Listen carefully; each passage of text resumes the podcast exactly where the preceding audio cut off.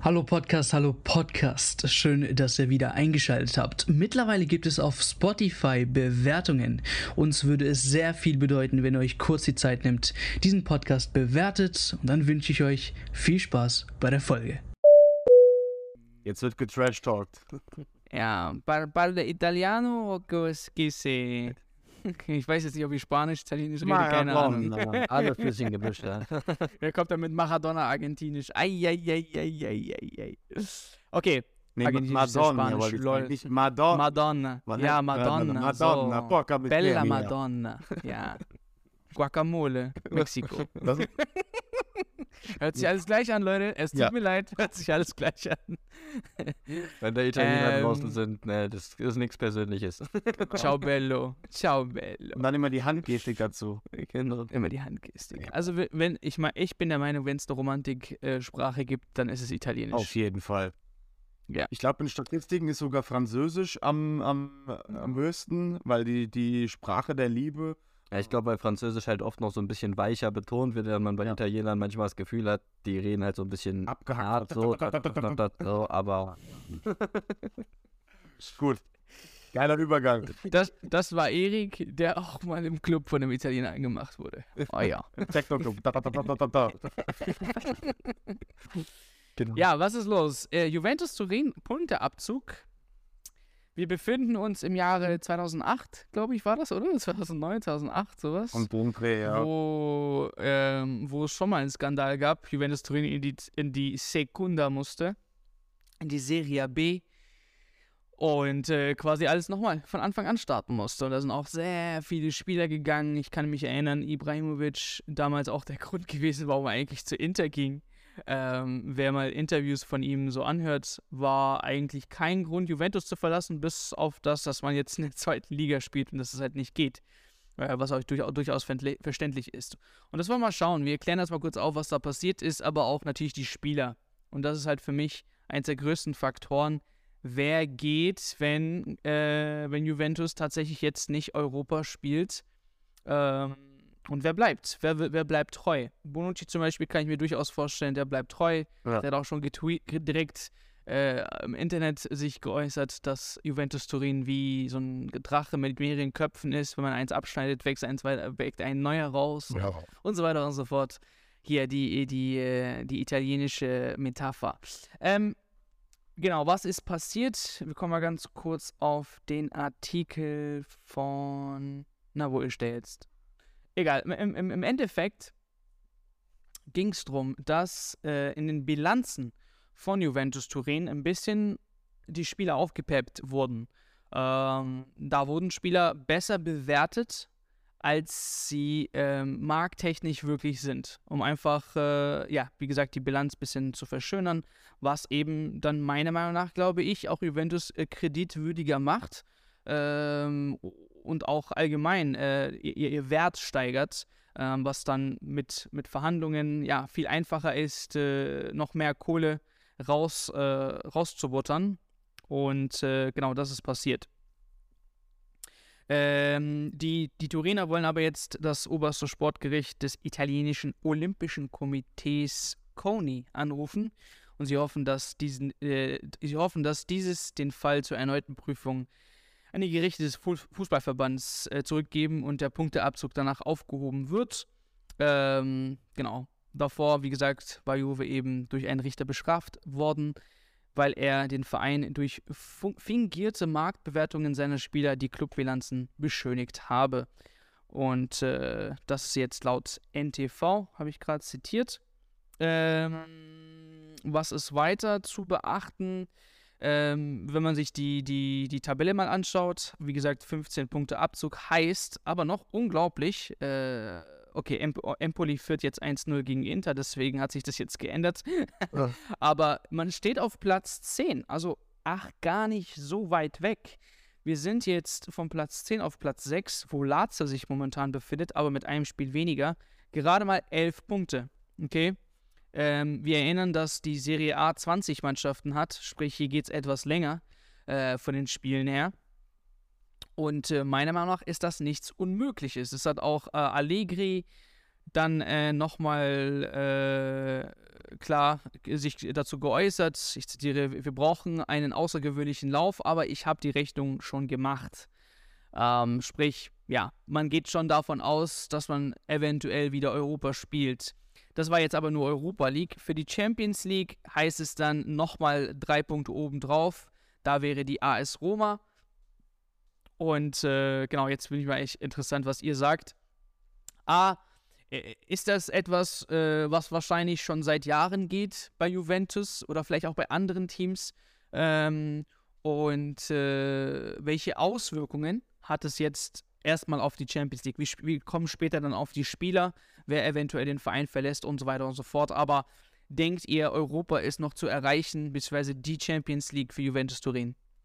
Also, du hast es ja eben schon so ein bisschen angeteased. Juve ist ja für seine kleineren Machenschaften immer bekannt aus der Vergangenheit. Ich meine, damals war es ja ein ähnlicher Skandal. Ähm, und dass sie da ein bisschen die Finanzen aufpolieren durch irgendwelche Fälschungen oder sonst irgendwie.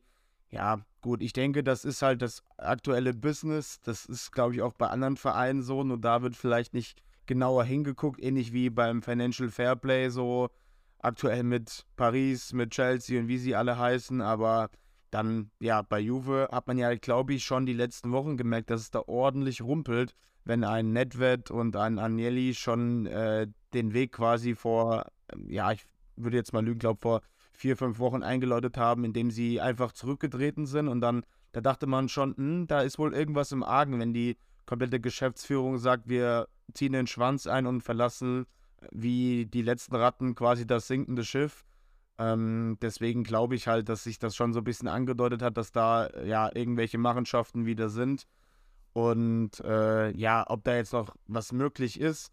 Ich verfolge die italienische Liga jetzt nicht so unbedingt sehr, muss ich dazu sagen, aber durch Napolis Erfolg kriegt man halt schon mit. Die Mailänder Clubs sind ja nach wie vor auch immer gut drauf. Also die 15 Punkte tun gerade schon super weh, weil man hat ja mitbekommen, dass Juve die letzten Wochen eigentlich immer jetzt ganz gut performt hat, viele Spiele zu null am Stück gewonnen hat. Man hat sich jetzt wieder gefangen und äh, das lief eigentlich jetzt ganz gut. Okay, jetzt am Wochenende ein sehr, sehr geiles 3-3, aber ähm, ich finde halt, dass das hat grundsätzlich schon einigermaßen wieder gestimmt und da tun die 15 Punkte schon weh und letztendlich glaube ich, dass das am Ende der Genickbruch sein wird, dass sie die Champions League jetzt mal wieder nicht erreichen. Und ähm, was mich halt am meisten interessiert, wie ist es da damals mit Ronaldo dann so passiert, dass sie in ihre finanzielle Situation äh, ihn damals äh, überzeugen konnten überhaupt, ob sie damals schon äh, die, die Finanzen ein bisschen gefälscht haben, um ihn da ins Boot zu lotsen oder ich hatte schon immer so den Eindruck, dass dann Ronaldo, als er dann weg war, eigentlich sehr froh drüber war, aus Juventus raus zu sein, dass da irgendwie geldmäßig, glaube ich, jetzt auch nicht unbedingt gerade das alles koscher war habe ich jetzt nur so ein Gefühl, weil, ja, er hat uns so den Eindruck vermittelt, fand ich jetzt persönlich. Und, ähm, aber es ist auf jeden Fall spannend zu sehen, wie einfach rigoros gegen solche Teams dann vorgegangen wird, während man bei anderen Teams, okay, dann, äh, ja, ein bisschen. Aber, aber trotzdem, Juve war auch ein Super League-Kandidat. Äh, Eben. Ähm, sprich, vielleicht ist das ein Zeichen auch mal dafür, jetzt langsam auch in die anderen Teams zu blicken. Und gerade ich meine, mit, Herr äh, mit, mit, mit Ranieri, Agnelli genau, ist ja an, an, an sich ist ja er der Kopf von dem Ganzen, der das Ganze vorangebracht hat. Und da der korrupte Kopf. Genau, und da hat man jetzt wieder den guten Vergleich zu Barcelona, die es ja auch nach wie vor wollen. Und schaut dir ihre finanziellen Nöten an, allein dem Stadionumbau und sonst etc. pp, wie es da aussieht aktuell. Und das wird bei Juve jetzt nicht anders sein. Die wissen selber, dass sie gerade nicht, äh, nicht unbedingt gerade schwarze Zahlen schreiben. Und da wäre die Super League halt ein gefundenes Fressen. Und ich denke, das war auch damals der Grund, warum gerade ein Agnelli gesagt hat, wir brauchen dringend diese Super League, um, um uns über Wasser zu halten. Und ähm, letztendlich wird das dann wahrscheinlich noch ein Schritt gewesen sein, dass man halt nebenbei halt, äh, ja, schwarze Zahlen sich aufschreibt, obwohl man halt jetzt teilweise schon rote Zahlen hat und dadurch halt die Finanzen ein bisschen verdreht hat. Ja, ja. Ich, ich glaube auch, äh, seitdem Cristiano Ronaldo gegangen ist, gab es schon für mich so ein bisschen ja, Spekulationen, was, was das Ganze auf sich hatte. Warum war überhaupt Cristiano Ronaldo bei Juventus Turin? Weißt du, wie ich meine? Selbst da hat schon angefangen. Marketing Viele meinten, dass er Marketing. nicht nur, nein, nein, nicht nur das. Viele meinten, dass er in Spanien äh, steuerliche Probleme hatte und deswegen raus nach Italien musste, weil dort eine Regelung gibt für Ausländer, die dann irgendwie viel Kohle bringen oder was auch immer, dann äh, steuerlich befreit sind oder was auch immer. Wirklich, also wirklich äh, sehr, sehr, sehr deep wer sich das mal vielleicht gibt, im Internet äh, nachzulesen, kann das gerne tun. Aber für mich war dann als, ich meine, seitdem Cristiano Ronaldo gegangen ist, hm, merkt man schon, dass das intern sich das Ganze jetzt, auch jetzt mit dem Veröffentlichen der, der, der Sachen, die dort gefälscht worden sind, äh, dass vielleicht davor auch schon nichts gestimmt hat. Ja, vor allem, ich finde es halt sehr interessant, dass sie ja bis zwei, Ende 2020 völlig humane Zahlen geschrieben haben. Also so wie fast alle anderen Clubs auch. Also in der Größenordnung halt, da war es jetzt nicht so, dass sie so äh, Zahlen preisgegeben haben, dass sie massig Schulden jedes Jahr machen würden oder so, sondern es war alles noch im Rahmen. Und zwei, äh, 2022 haben sie dann ja äh, für die Saison 2021, 2022 einen Rekordverlust äh, im internationalen Bereich von über 250 Millionen in einer Saison angegeben. Und da darf man sich natürlich schon fragen, klar, Corona und so, aber das hatten die anderen Teams auch. Und da darf man sich dann schon fragen, wo kommt das auf einmal her? Und wenn man dann hört, dass jetzt wohl die Ermittlungen ergeben haben, dass sie in den Jahren 2018 bis 2020 insgesamt 100 Millionen Euro sich einfach aufgeschrieben haben, die sie gar nicht hatten, äh, dann ist das ja schon eine Sache, die auch zeigt, dass das über einen gewissen Zeitraum, in dem Fall jetzt drei Jahre waren, was aber dann auch die Vermutung nahelegen lässt, dass sie es vielleicht auch in dem Zeitraum davor eventuell schon gemacht haben und dass sie eben e-, eventuell auch Spieler unter Angabe, unter Angaben falscher, falscher Zahlen ähm, eben auch zu Turin gelockt haben, ähm, die dann eben am Ende eine ganz andere Situation vorgefunden haben. Und das ist halt eine sehr schwierige Sache, ähm, wo ich aber mir wünschen würde, dass man bei mehreren europäischen Top-Vereinen mal ein bisschen genauer drauf schaut, weil ich finde das vollkommen richtig, dass es jetzt eine, eine Sanktion gibt, eine, auch eine harte Sanktion für Juve wenn die sowas wirklich durchgezogen haben. Aber ich bin mir sicher, dass es so viele Vereine in Europa gibt, die Dreck am Stecken haben. Und es ärgert mich halt, dass es gewisse Vereine gibt, die einfach immer mit allem durchkommen. Und deswegen würde ich mir einfach wünschen, dass solche Dinge mal genau untersucht werden bei diversen Vereinen. Und ich bin mir sicher, dann würde man auch finden, dass es, ähm, dass es da eben weitaus mehr Vereine als nur Juve gibt, die solche sage ich mal, falschen Spielchen da machen und die eben, äh, ja, falsche Zahlen schreiben, die vielleicht Gelder irgendwo einkassieren oder irgendwo nicht angeben. Ähm, ja, und ja, was dir deine Frage zum, zum Sportlichen betrifft, genau. finde ich, ist schwer äh, vorherzusagen. Ich finde, Juve ist auf dem, äh, schon auf dem besseren Schritt gewesen. Die letzten Spiele hat sich die letzten Spiele schon entwickelt, auch was die Ergebnisse betrifft aber der Rückstand ist schon sehr, sehr groß. Und wenn ich mir überlege, wie viele Mannschaften da vorne ja auch kompakt sind, also das ist ja, ich glaube, äh, Roma, Lazio, Bergamo, glaube ich auch, weiß ich weiß gerade jetzt gar nicht genau. Obwohl die sind auch nicht mehr so. Ja, aber die sind, aber die sind alle relativ kompakt ja. zusammen und haben halt alle einen Vorsprung von 13, 14 Punkten. Und ich kann mir gut vorstellen, dass es da ein, zwei Teams geben wird, die noch ein bisschen vielleicht nicht so starke Rückrunde spielen, wo Juve mit einem richtigen Lauf noch drankommen kann.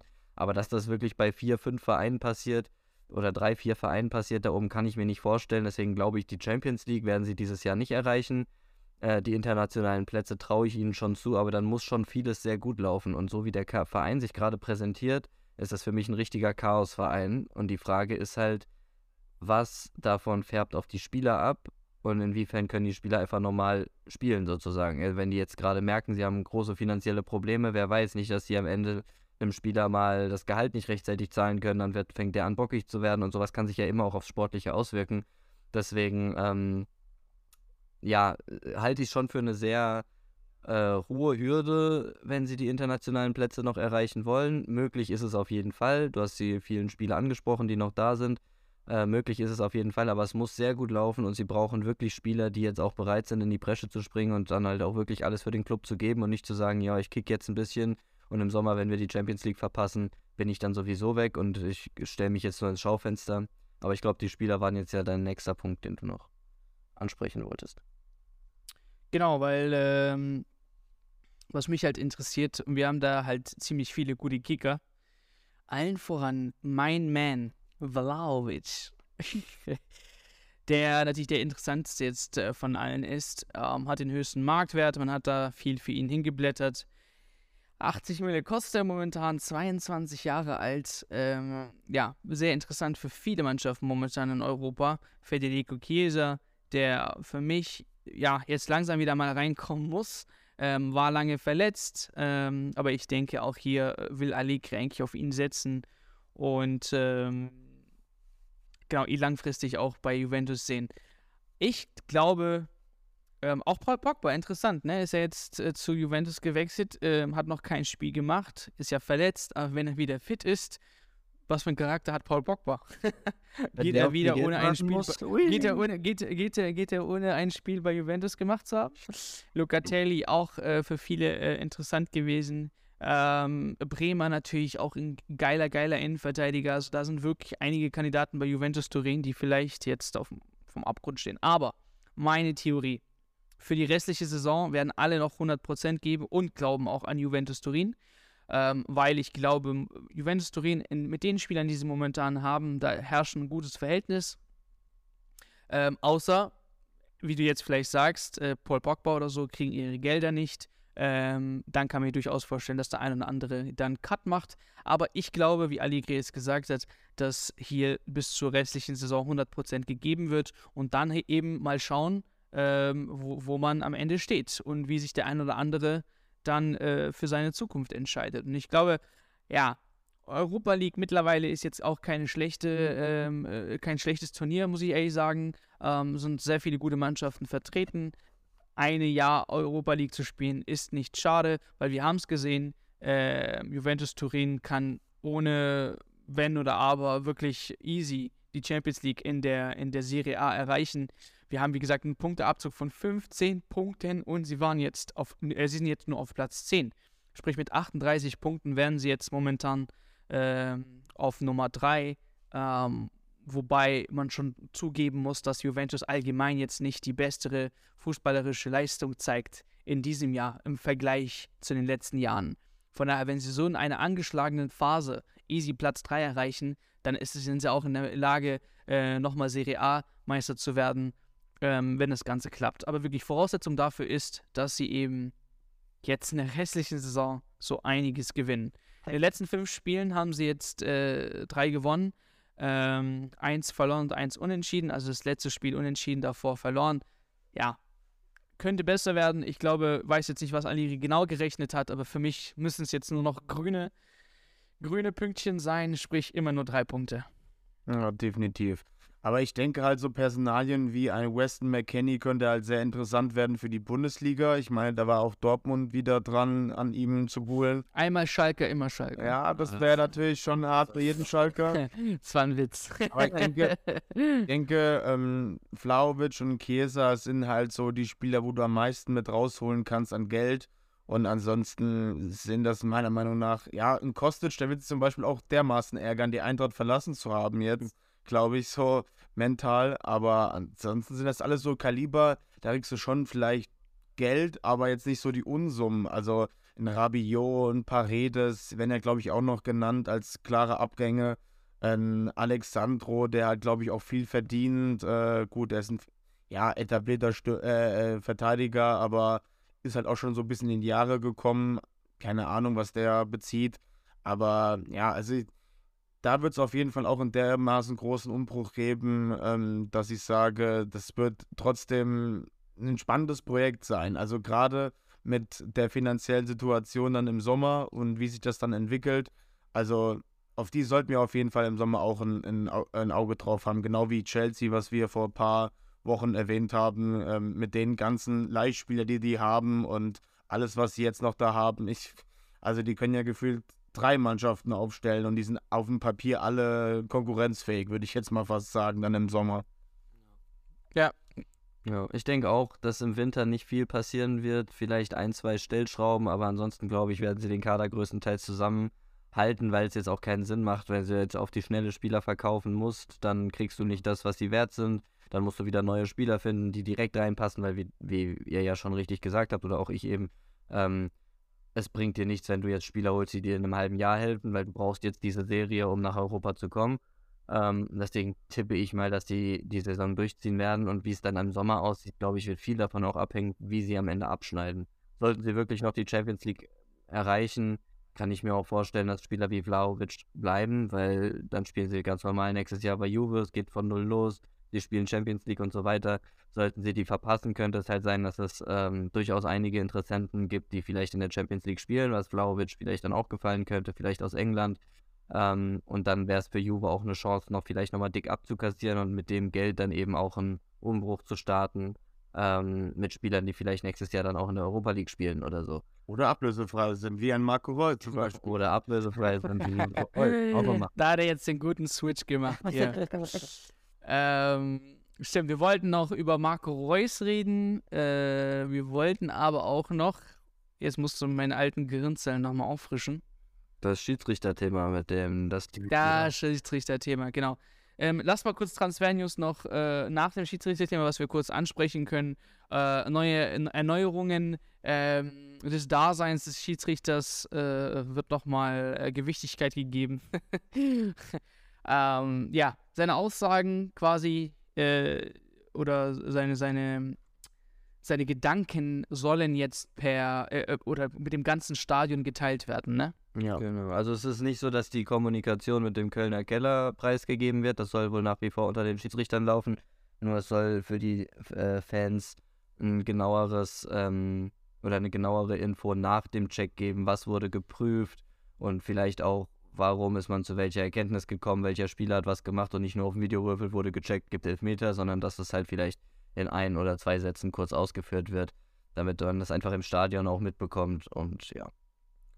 An sich finde ich es eine gute Sache. Ähm, das hat man sich vielleicht ein bisschen so von der NFL abgeguckt, aber im Prinzip drehen wir uns da im Kreis. Ich finde halt sowas wie eine Red Challenge Flag, also Red Flag Challenge, so rum heißt, äh, finde ich halt einfach ein bisschen interessanter. Das würde halt auch ein bisschen mehr die Trainerbank so ein bisschen mehr ins Spiel bringen. Ähm, also quasi bei einer strittigen Entscheidung, dass man das quasi wirft und dass sich das der äh, Schieds Schiedsrichter dann halt nochmal anguckt, die Situation, ist damit gemeint. Also, dass jedes äh. Team ein, einmal so eine Chance hat, so eine rote Flagge halt zu schmeißen. Ich meine, mittlerweile sitzen ja so viele Videoanalysten da auf der Bank und gucken sich die Szenen halt auch an auf den Bänken. Also, ja, das ist ja gang und gäbe mittlerweile. Aber grundsätzlich glaube ich, für die Stadionstimmung und für die Atmosphäre, wenn es eh aufgeheizt ist, finde ich so ein bisschen Klarheit eigentlich auch immer ganz gut, warum, wie, was entschieden wurde. Nur ich bin mal gespannt, wie dann die Akustik ist, ob das wirklich so rüberkommt ja, im Stadion. Ja, ja. Es ist ja auch nur. Weil im Endeffekt als Fan, egal ob die, die, die Entscheidung stimmt oder nicht, wenn es gegen deine Mannschaft ist, buhst du und schreist Natürlich. und pfeifst, ist doch scheißegal, weißt du, ich meine? Aber es ist ja anfangs nur ein Pilotprojekt, aber grundsätzlich finde ich es ja schon mal ganz gut, dass sie sowas ausprobieren wollen und dass sie schauen, wie es ankommt oder sonst irgendwie. Aber man, ja, ich finde, man muss jetzt nicht unbedingt das Rad neu erfinden, aber es ist ja trotzdem ein nicer Zusatz, irgendwie, den man trotzdem noch reinbringen kann, um den Leuten im Stadion das klarer zu machen. Ich meine, dir vom Fernseher, du siehst ja zig Einblenden von der Situation, wo du es direkt siehst. Im Stadion aber wird es ja nicht unbedingt gleich klar, warum, wie, was jetzt entschieden wurde. Also, wenn ich, das jetzt, wenn ich jetzt mal so überlege, also meine bisherigen Stadionbesuche hatte ich vielleicht so drei, vier Situationen, wo ich echt immer noch nicht weiß, oder ja, okay, dann mit den Bildern, da hat man es dann schon gesehen, was da los war. Aber wo du einfach im Stadion einfach dich ratlos angeguckt hast, was war das jetzt? Warum hat er jetzt die Entscheidung da getroffen? Und ähm, es würde schon ein bisschen Abhilfe bringen, aber es ist jetzt auch nur ein kleiner Gimmick, würde ich jetzt sagen. Also ja, es ist dann so wie, äh, wie heißt der, der Rose mit dem Trainer nach äh, im, Interview, die zwei, als der ja, genau. Schiedsrichter dann anfangen musste, seine Entscheidungen zu erklären und ja. Rose, ja, das verstehe ich und ja, ja, das stimmt und was weiß also, ich, ja, Bro, Alter. So. Ja, ich glaube, in den Emotionen kommt eh immer noch mal vieles anders rüber. Ich denke auch, ich glaube, dass es im Stadion oder so nicht jetzt heißt, dass dann, ah, der Schiedsrichter sagt, ja, okay, war abseits, deswegen zählt das Tor für die Heimmannschaft nicht, dann sagen alle, ja, okay, dann ist er halt so, sondern natürlich wird er dann trotzdem ausgebuht und also wird trotzdem gepfiffen und das ist ja klar. Ich finde es trotzdem auch gut, weil es halt einfach für ein bisschen mehr Transparenz sorgt und dass man eben auch das Gefühl hat, der Schiedsrichter muss zumindest in irgendeiner Art und Weise seine Entscheidung rechtfertigen und kann nicht einfach sagen, ja, okay, ist halt so und ihr müsst mir jetzt eh alle glauben, weil, ja, ist, äh, sondern dass man es halt in irgendeiner Form rechtfertigt. Aber wie Erik gesagt hat, es revolutioniert jetzt natürlich nicht den Videobeweis. Es wird immer noch genauso viel Diskussion darüber geben, wann greift der Videobeweis ein, wann ist es eine klare Fehlentscheidung, wann ist dies, wann ist das, wann ist jenes. Dar dafür gibt es jetzt keine Abhilfe, sondern es ist einfach nur ein, ein Sache, eine Sache der Transparenz, wo man halt sagen kann, okay, ähm, die, genau, sie, die, die Schiedsrichter müssen halt erklären, quasi, okay, was wurde jetzt entschieden, im Idealfall auch noch warum. Wird ja auch relativ schnell gehen. Was man da vielleicht halt beachten muss, ist dann, dass es natürlich mit wahrscheinlich deutlich mehr Nachspielzeit einhergehen wird, ähm, weil natürlich alles, was Schiedsrichter kommunizieren müssen und so halt auch nochmal dann von der Spielzeit abgeht. Aber ähm, ja, ich finde es ein spannendes Projekt zum, zum Testen. Das soll jetzt, glaube ich, bei der Club-WM in Marokko getestet werden. Und dann kann man sich ja anschauen am Ende, okay, wie läuft's? Und wenn man sagt, ist gut, dann behält man es. Wenn es nicht gut ist, dann lässt man es halt bleiben. Ähm, ich glaube, viel falsch machen kann man damit nicht. Auch wenn es für mich trotzdem so ist, dass ich sage, damit sollte äh, die Auseinandersetzung mit dem Videobeweis von Seiten des DFB und der Schiedsrichter noch nicht abgeschlossen sein, weil ich glaube, da gibt es trotzdem noch viel Optimierungsbedarf, auch in, inhaltlicher Natur, äh, Regelwerk und so eine klare Linie, wann man eingreift, etc. pp. Aber zumindest ähm, ist das ein Zeichen für Transparenz. Wie, wie findet ihr die weiße Karte? ja, die weiße Karte finde ich interessant. Ich habe allerdings noch nicht so ganz rausgefunden, was dir die am Ende für Vorteile bringt, außer dass du Medienwirtschaft. Kannst du kannst an die Wand hängen. Genau, du kannst halt medientechnisch ganz sagen, ey, wie geil ich bin habe ich jetzt mitbekommen, in Portugal war das, glaube ich, ne? Ist das jetzt zum ersten Mal zum Einsatz gekommen? Oder wo war das? Ja, ja, genau. Ich, ich hätte ich hätt jetzt vielleicht was hinzuzufügen, was man äh, daraus, ähm, also klar, es gibt Leute, die immer eh alles schlecht reden, aber wenn man alles schlecht redet, dann finde ich, sollte man mit etwas Besserem kommen. Und ich finde, so eine weiße Karte könnte, wir wissen es ja, äh, wir, kennen, wir kennen ja schon diese Regel äh, äh Fair Play. Fair. Sprich, gelbe Karten, rote Karten im Verhältnis später, wenn Gleichpunkt äh, tatsächlich zwei Mannschaften auf dem gleichen Rang stehen. Die weißen Karten würden dann quasi da, äh, da helfen, äh, diese, diese gelben Karten oder roten Karten zu kompensieren. Wisst ihr, was ich meine? Ja, Sprich, äh, wenn du, was ist jetzt im Fairplay irgendwie zehn gelbe Karten hast und eine rote und äh, der andere hat auch zehn gelbe Karten und eine rote, du hast aber drei weiße und er nur eine, dann hast du für mich diesen Platz dann quasi verdient und er nicht. Ähm, so, das könnte man vielleicht einführen, wenn man jetzt hier quasi über diese weiße ich Karte meine, man redet. könnte auch, wenn man, es jetzt nur so äh, Gedanken oder Hirngespinst, aber man könnte zum Beispiel auch zum Beispiel eine, eine weiße Karte dahingehend auch noch mehr belohnen, dass man halt einfach sagt, eine weiße Karte zieht dir quasi eine gelbe Karte ab. Also, also wenn du vier gelbe Karten hast. Oder so, ja. Aber wer hätte dann eine weiße Karte verdient, Digga? Ich ja, schwör's dir. Also halt ich habe jetzt keine Aktion, halt wieder das keine Aktion gesehen, das wo man halt... sagt, alles klar, krasser Fairplay. Ja, das ist halt wieder das Problem. Das wäre dann eine Sache des Schiedsrichters. Zum Beispiel könnte man dann vielleicht, vielleicht würde man dadurch häufiger sehen, dass ein Spieler bei der Sache, ist es jetzt ein Abstoß oder eine Ecke, vielleicht sagt zum Schiri, hey, ich war dran. Es gibt eine Ecke oder sowas, damit halt solche Fehlentscheidungen dann weniger passieren äh, weil man vielleicht sagt, okay, die Ecke kriegen wir irgendwie verteidigt, aber ich habe einen Vorteil davon, wenn ich nachher in der 80. Minute nochmal eine gelbe Karte sehe, so, dann ist es nicht so schlimm zum Beispiel.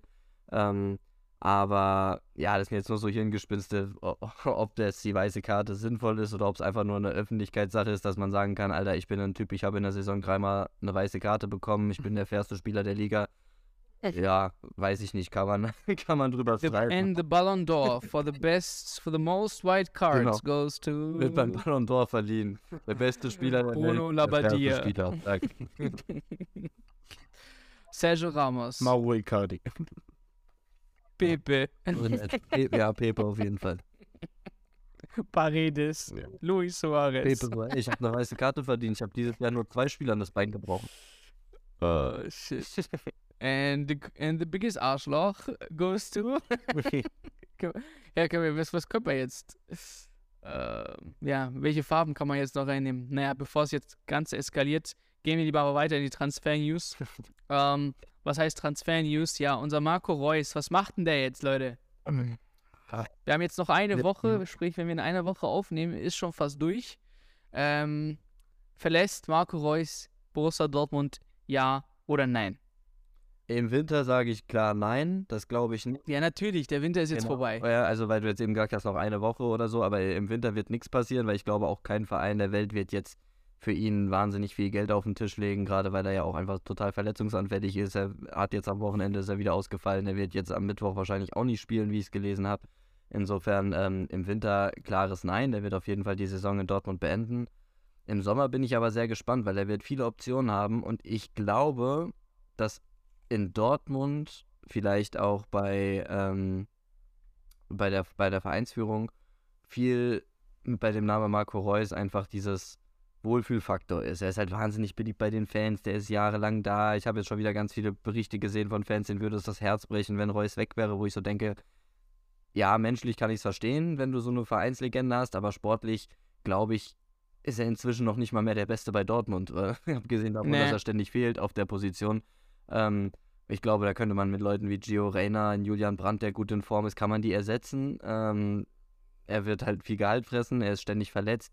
Deswegen würde ich sogar sagen, sportlich würde ich dem BVB dazu raten, dass der Vertrag ausläuft, es sei denn, er sagt, ich unterschreibe für einen Apfel und ein Ei, das nichts verdient. Oder einen leistungsbezogenen ja, Vertrag oder Leistungssätze, dass sich das dann halt irgendwie halt daran festmacht, aber genau. Nur dem jetzt halt viel Kohle in den Hals zu schütten, weil er Publikumsliebling ist und weil er mal irgendwie super stark war, dafür, dass er dann seine sechs Spiele in der Halbserie macht oder so. Ist nicht. Ist, ist halt nicht. doof. Und das, das glaube ich, da könnte man ihn schon ersetzen. Für die Fans wäre es halt ein Schlag, aber ich glaube, je länger ich drüber nachdenke, desto eher kann ich dieses Szenario kommen sehen, dass äh, vielleicht auch Marco Reus sagt, ey, bevor ich noch mehr verletzt bin und dann irgendwann als einer von niemanden im Kader mehr wahrgenommen werde, so gefühlt, äh, ziehe ich dann einfach meinen Schlussstrich, wenn er jetzt vielleicht in der Rückrunde nicht ganz so viel verletzt ist, dass er sich am Ende nochmal gut von den Dortmund-Fans verabschieden kann. Dortmund hat auf jeden Fall die Mittel und auch die Qualität jetzt schon im Kader, um Marco Reus sportlich zu ersetzen. Da bin ich fest von überzeugt. Als Anführer, als Leader, menschlich, weiß ich es nicht. Da ist er, glaube ich, schon noch sehr, sehr wichtig für Dortmund. Aber es kann, glaube ich, auch andere Spieler geben, die in diese Rolle reinwachsen könnten, äh, wenn sie denn sich halt zum BVB bekennen und nicht beim nächstbesten Angebot gleich wieder wegrennen. Aber ähm, ich glaube persönlich, mein Bauchgefühl, immer mehr daran, dass Marco Reus im Sommer Borussia Dortmund verletzt. Wohin auch? Hat er auch nicht zu viel Konkurrenz jetzt irgendwie in der Offensive? Also bei aller Liebe, ich sehe jetzt nicht Marco Reus ähm, jetzt, wo auch Sebastian Aller zurück ist. Du hast äh, Yusuf Mokoko, der gerade seinen Vertrag verlängert hat. Also da will ich mal die Spielminuten sehen, die vereinbart worden sind.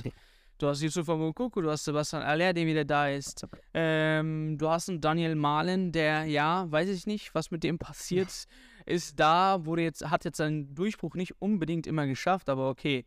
So, aber Julian Brandt für mich exzellent, wirklich. Also, da hat er seine Position gefunden im, im, im, im Mittelfeld. Und ich ja. finde, dann sollte man auch auf Julian Brandt setzen, der mit 26 jetzt im besten Alter ist, diese Zehnerrolle, Offensivrolle zu übernehmen. Ja. Ähm, so, äh, also ähm, äh, von der Schnelligkeit her kommt erstens Reus nicht ran. Klar, technisch, das bleibt, das geht nicht weg. Das Auge hat er, Spielverständnis hat er und so weiter und so fort. Super Fußballer, also nur ganz kurz, nicht, dass man. Na, ja, klar, klar. Aber, aber, genau, aber weißt du, so für mich ist da jetzt nicht viel Platz ja. in, der, in den vier Positionen der Offensive mit dem Stürmer. Das könnte man dann aber auch zu dem Gerücht sagen, was ja gerade die Runde macht in Sachen, dass er vielleicht bei RB Leipzig ein Kandidat ist, weil sein Berater äh, jetzt am Wochenende auf der Tribüne gesichtet worden ist. Und dazu muss ich halt sagen, das wäre halt, glaube ich, für jeden Dortmund-Fan ein absoluter Trümmerbruch, dass du eine Vereinsikone hast und dann zu einem Konkurrenten wechselst, wo, sage ich jetzt gerade, man nicht unbedingt die Sympathien da sind füreinander. Das wäre natürlich schon in Summe die Härte. Und Reus halt bei einem Kader, wo du als Konkurrent ein Soboslai, ein Olmo und wie sie alle heißen auf der Position genauso hast. Also das ist ja jetzt auch namhafte Konkurrenz. Nur ich finde halt bei Leipzig, du hast halt viele junge Burschen. Und wenn du dann so einen Marco Reus noch reinwirfst, der so ein bisschen Erfahrung mitbringt und Max Eberl hat ihn damals entdeckt. Also ich denke halt, dass die Komponente aus Rose und Eberl genau das vielleicht auch sein kann, was ein, Ro äh, was ein Reus braucht oder was ihn am Ende ansprechen sollte.